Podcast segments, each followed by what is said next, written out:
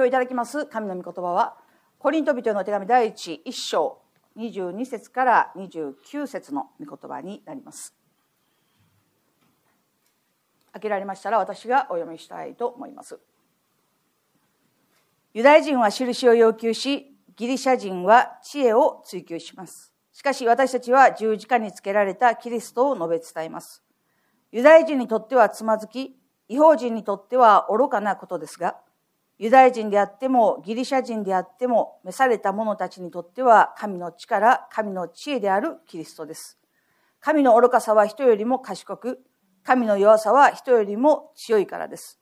兄弟たち、自分たちの飯のことを考えてみなさい。人間的に見れば死者は多くはなく、力あるものも多くはなく、身分の高いものも多くはありません。しかし神は知恵あるものを恥じ入らせるために、この世の愚かなものを選び、強いものを恥じ入らせるために、この世の弱いものを選ばれました。あるものをないものとするために、この世の取るに足りないものや見下されているもの、すなわち無に等しいものを神は選ばれたのです。肉なるものが誰も神の見舞いで誇ることがないようにするためです。アメン今日はこのところから神の飯を全うするというテーマで共に恵みを分かち合っていきたいと思います。ユダヤ人は印を要求しました。そしてギリシャ人は知恵を追求しました。でもパウロは言います。十字架につけられたキリストこそが全てだと言いました。そして十字架につけられたキリストこそが全てなんだと言えることこそが神に召されているという証なんですよ。アーメンでしょうか。23節から24節しかし私たちは十字架につけられたキリストを述べ伝えます。ユダヤ人にとってはつまずき、違法人にとっては愚かなことですが、ユダヤ人であってもギリシャ人であっても召された者たちにとっては神の力、神の知恵であるキリストです。召された者たちにとっては神の力、神の知恵であるキリストだと聖書は語っています。今日は神の飯を全うするというテーマですけれど、私たちの多くは神の飯ということについて誤解しているのではないかなと思います。神の飯とは何ですか？神に召されているとはどういうことですか？聖書が語っている神の飯とは一体どのようなものなんでしょうか？聖書ははっきりと語っています。それはイエス様を信じることです。神に召されているって何ですか？それはイエス様を信じる者として召されているということですよ。私たちは思います。それだけですか？それが神の召しなんですか？じゃあ私も召されているんじゃないんですか？イエス様は信じています。そうです。イエス様を信じる者はみんなイエス・キリストを信じる者として召されているんです。やる人は思うかもしれない。私は賛美に召されています。牧師に召されています。伝道師に召されています。教師に召されています。伝道の働きに召されています。よく聞きますよね。よく言います。でも、それは違います。誤解を恐れないで言わせていただくならば、賛美に召されています。牧師に召されています。これこれに召されているというのは、あくまでも召されたものがなすべき働きであって、それは飯ではないということですよ。神様の飯というのはあくまでもイエス・キリストを信じるということ。それが神様の飯です。ですから私たちは二度と言ってはならない。私は何にも召されていないって。私は何の能力もありません。何の賜物もありません。何の才能もありません。だから私は何も召されていないんです。違います。私たちはイエス・キリストを信じるようにと召されているんです。そして今このところにいる全ての人たちは神によって召されてこのところに使わされているということを心から感謝します。じゃあその神様の召しを全うするとはどういう意味なんでしょうか？神様の召しを全うする。神様の召しがイエス・キリストを信じることだというならば、神様の召しを全うするということは、どのような環境状況にあっても、イエス・キリストを信じきるということですよ。それが神の召しを全うするということです。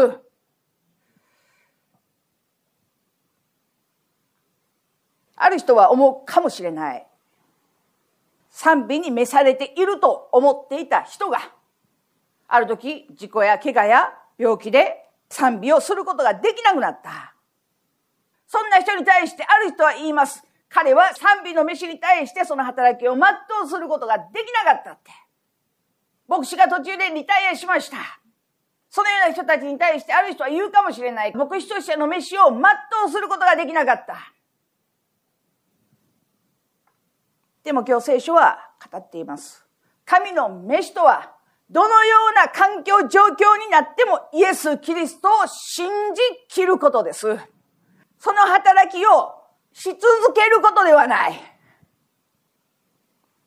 もちろん、その働きをし続けるということも素晴らしい神様の働きだけれど、例えば、私が聖壇で死んだとしても、ああ、みゆき先生は牧師として神様の働き全うされたね。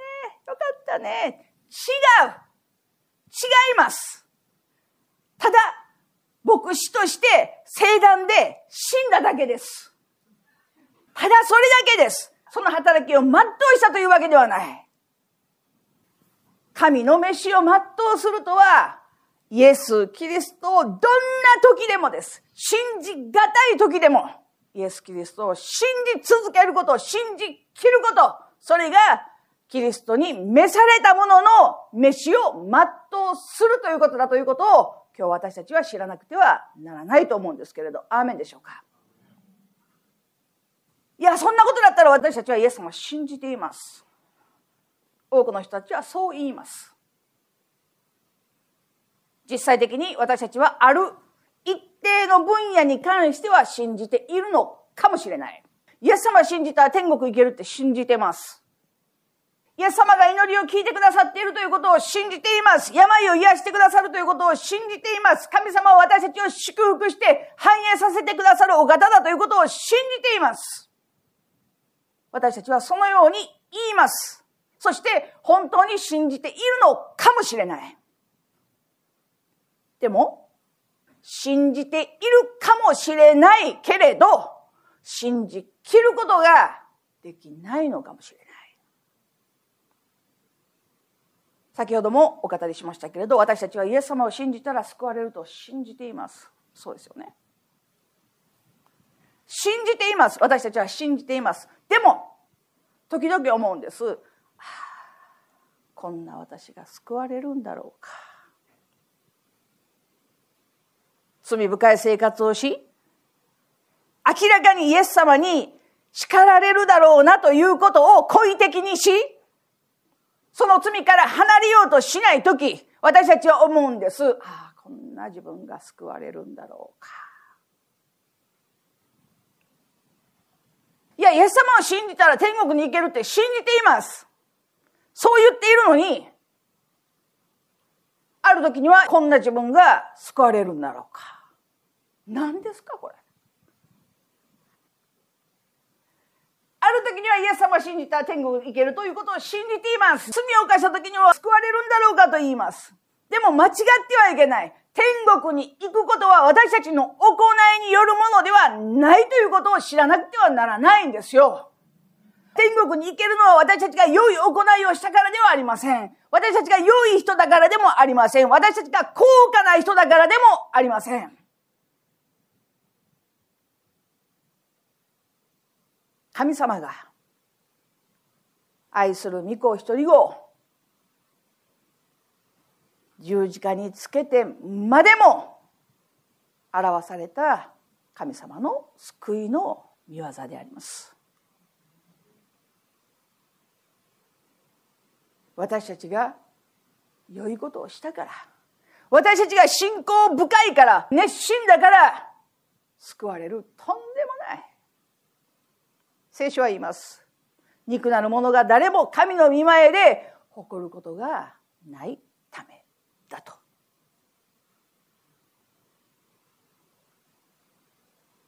救いは誰も誇ることができない神様の御業であります。このようなことを考えるときに私たちは本当にイエス様を信じたら救われるということを信じきっているんでしょうか？どんな時でもどんな環境や状況であってもたとえ自分が罪深い行いをしている時であっても主はこんな私でさえも救ってくださると言えるその信仰を私たちは持たなくてはならないと思うんですけれどアーメンでしょうか？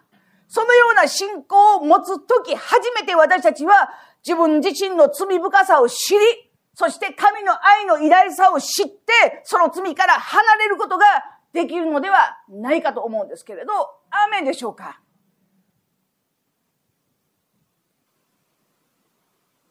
時々、いや、よくですね、質問を受けます。イエス様を信じています。言いながらチャランポランな生活をしている人がいます。ある人は言います。あんな人でも救われるんですか？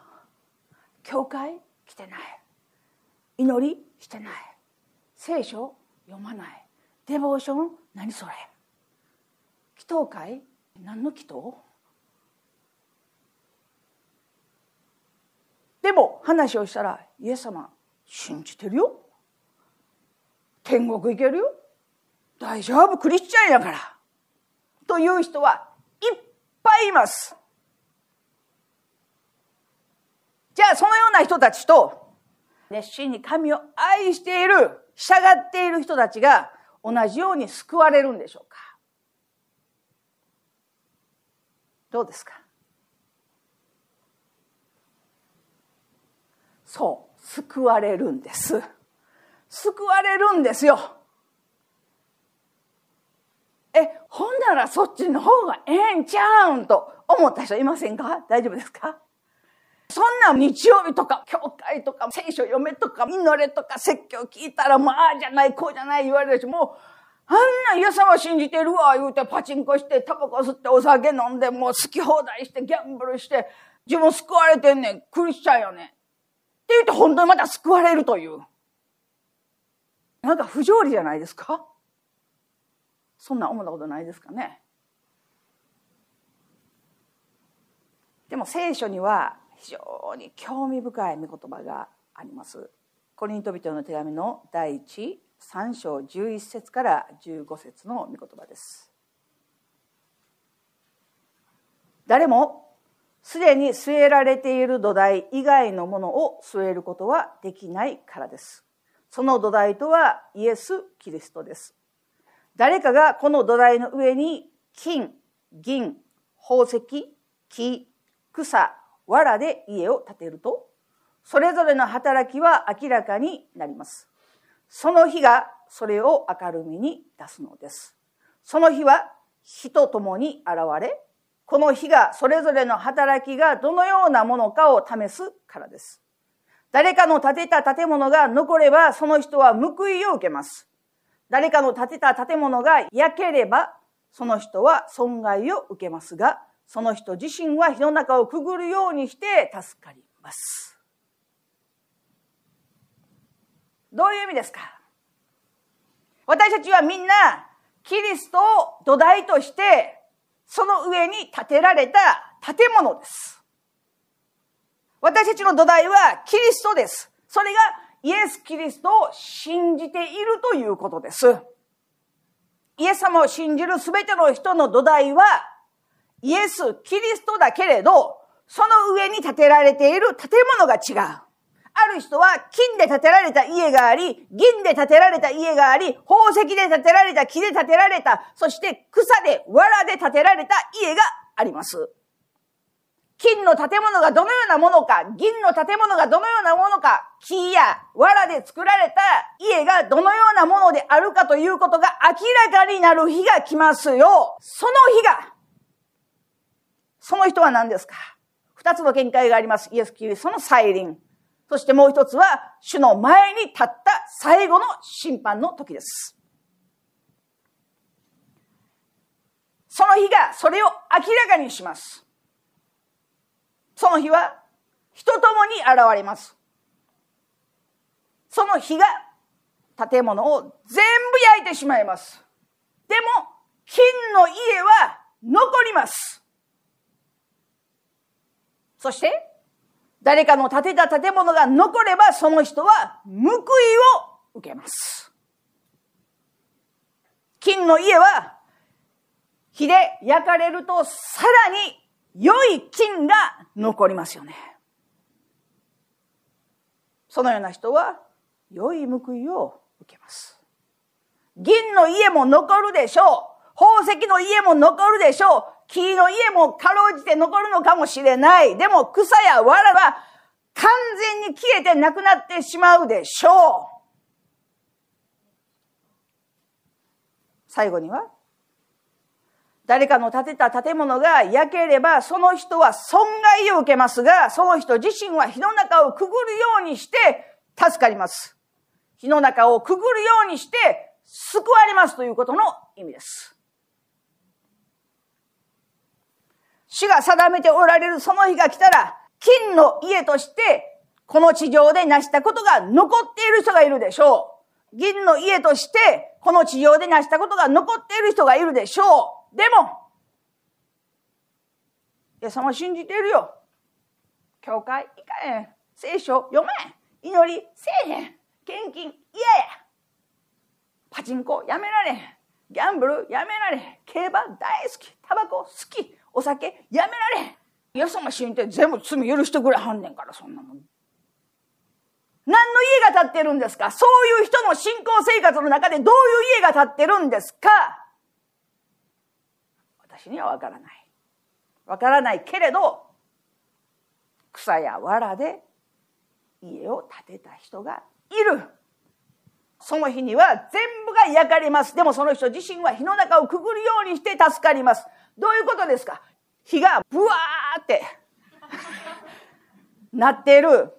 ブワーってなっているそのところを向こうが救いやうわーって、うわー、はあ、助かった。みたいにして救われるでしょうということの意味です。イエス様を信じたら救われます。でもその報いは違います。この地上で行った全てのことは報いになります。どんな家を建てるんですか？金の家ですか？銀ですか？宝石ですか？木ですか？草ですか？藁ですか？どんな家を建てるんですか？ということによって私たちに与えられる報いは違いますでもどんな家であったとしても土台がイエス・キリストであるならばその人自身は火の中をくぐるようではあっても救われると聖書は語っています。ある人は言います。この山に命じて海に入れというならば、本当に信じてそのように命じるならば、この山は動きます。信じます。でも、神様が私たちの髪の毛の数までも数えておられるということを知らない人たちがいますどういう意味ですか？私たちはイエス様を信じたら救われるということを信じていますその救いは神様の国においてのみ成就するということを信じていますでも、実際はそうではありません。イエス様はこのように祈りなさいと言われました。天に増します我らの父よ。願わくは皆が崇められますように、御国が来ますようにって。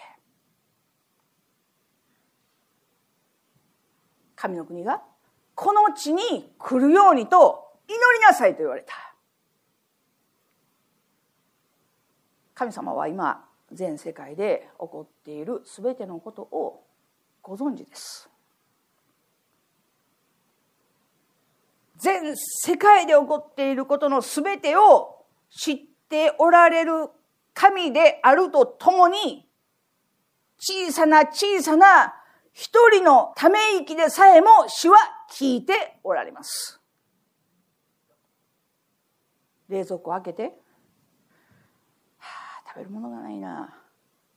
という人の心を主は知っておられます。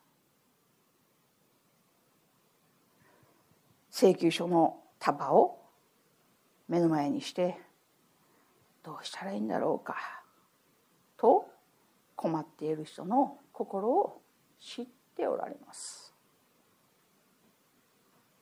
夫婦や家族の関係がうまくいかない。途方に暮れている人の心を主は知っておられます。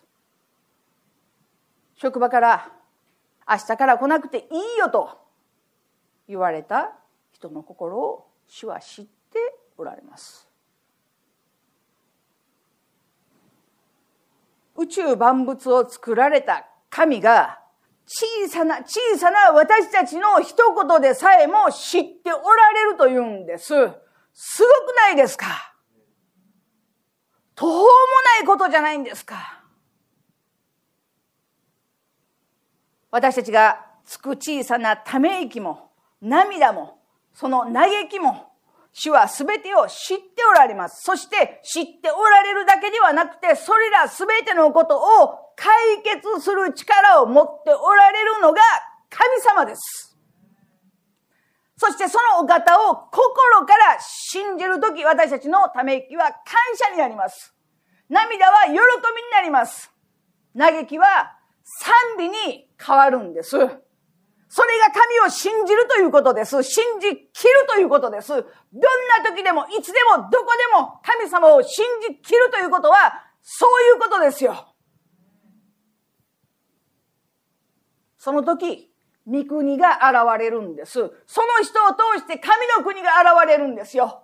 神の国には涙もない、痛みもない、一切のものが取り去られて全てが喜び、感謝、賛美に変えられる、それが神の国です。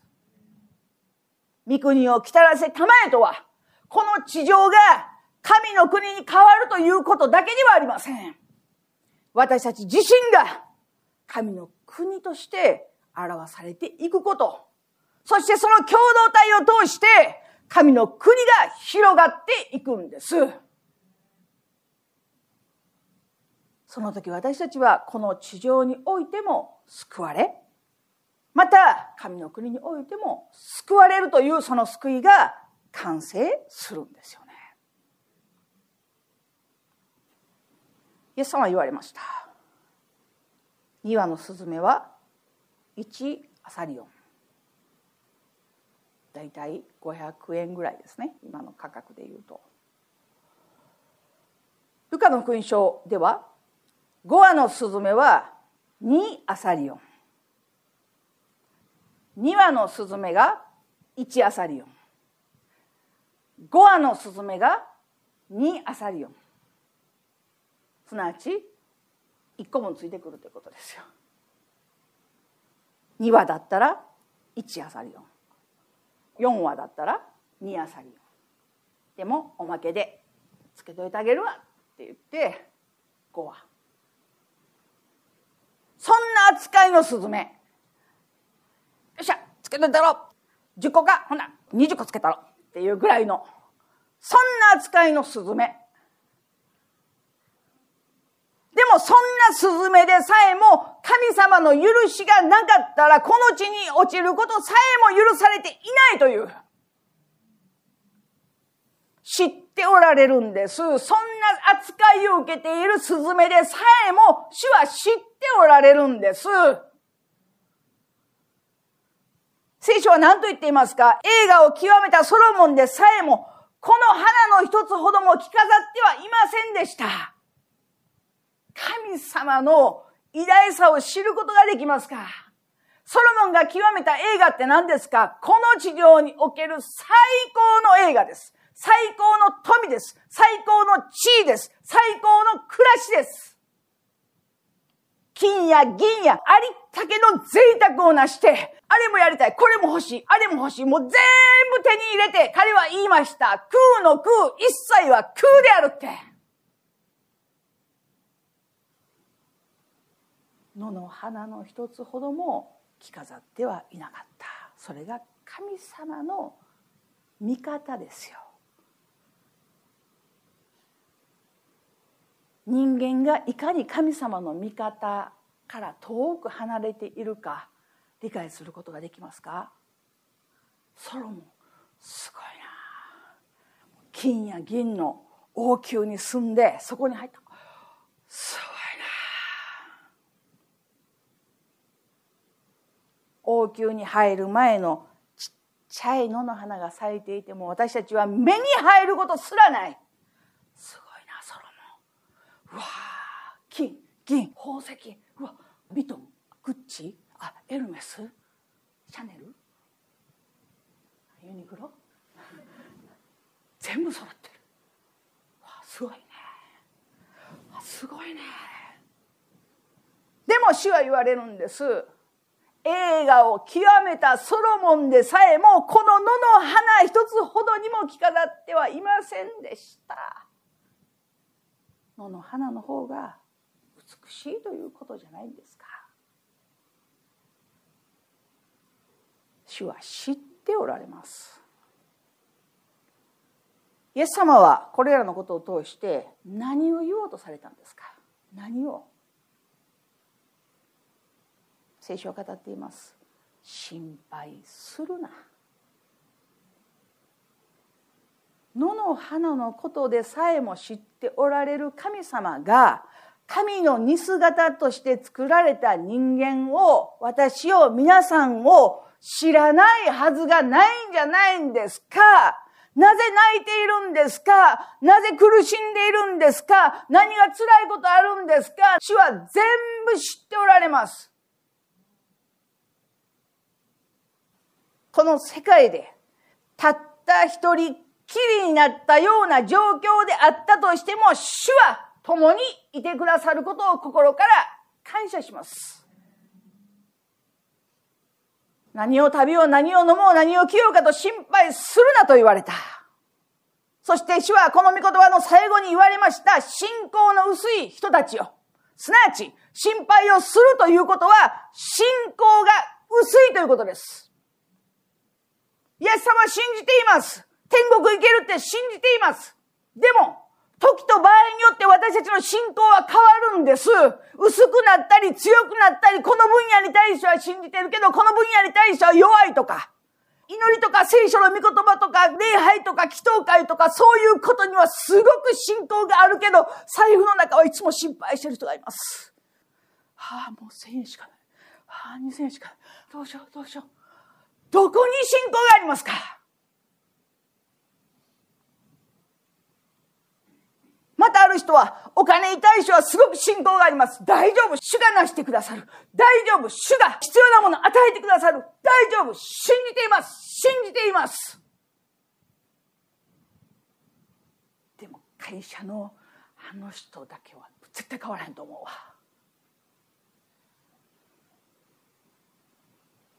この分野は信じているけど、この分野には信仰がない。ある人はずっと断食しながら祈っています。その方と話をしました。私は一生懸命伝道しています。でもイエス様信じないんですよね。祈って祈って祈って立ち上がって帰られる時に声をかけると、でも全然主人が救われる気がしないんですよね。何のために祈り？何のために教会に来何をしているんですか？私たちは祈っているけれど信じていないことが多い。祈ったならば叶えられたと信じなさいと主は言われた。祈ることが重要ではありません。信じることが重要です。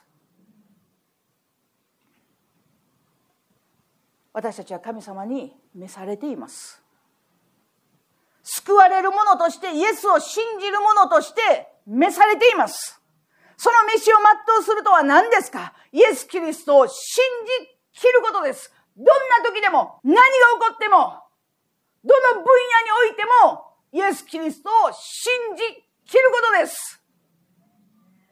私のこんな祈り主は聞いてくださっているんだろうか？聞いておられます。野の花でさえも主は知っておられます。空を飛ぶスズメのことでさえも主は心を配っておられます。皆さんの考えること、思うこと、食べること、飲むこと、着ること、すべてのことを主は知っておられます。ある時弟子はイエス様に尋ねました。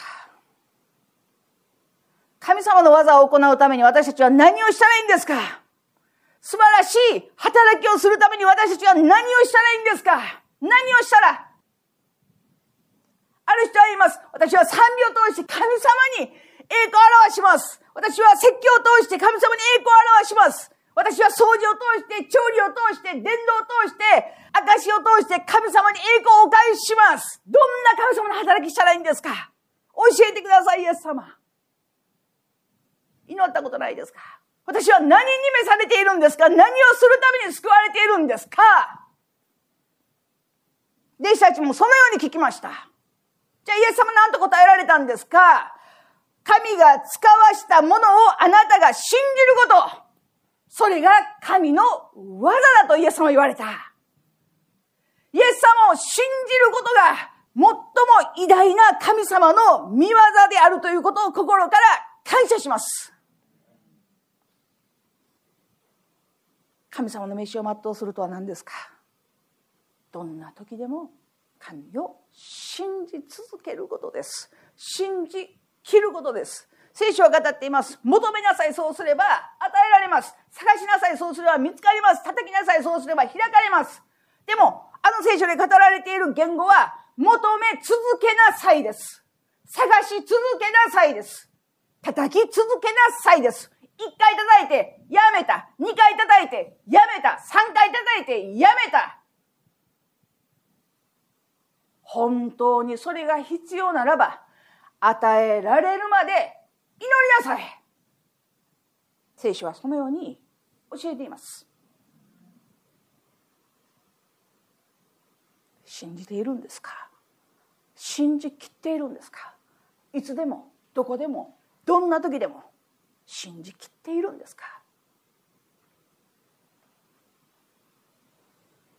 私たちはいつでもどこでもどんな時でもイエス様を信じ続けるものでありたい。そして信じきるものでありたい。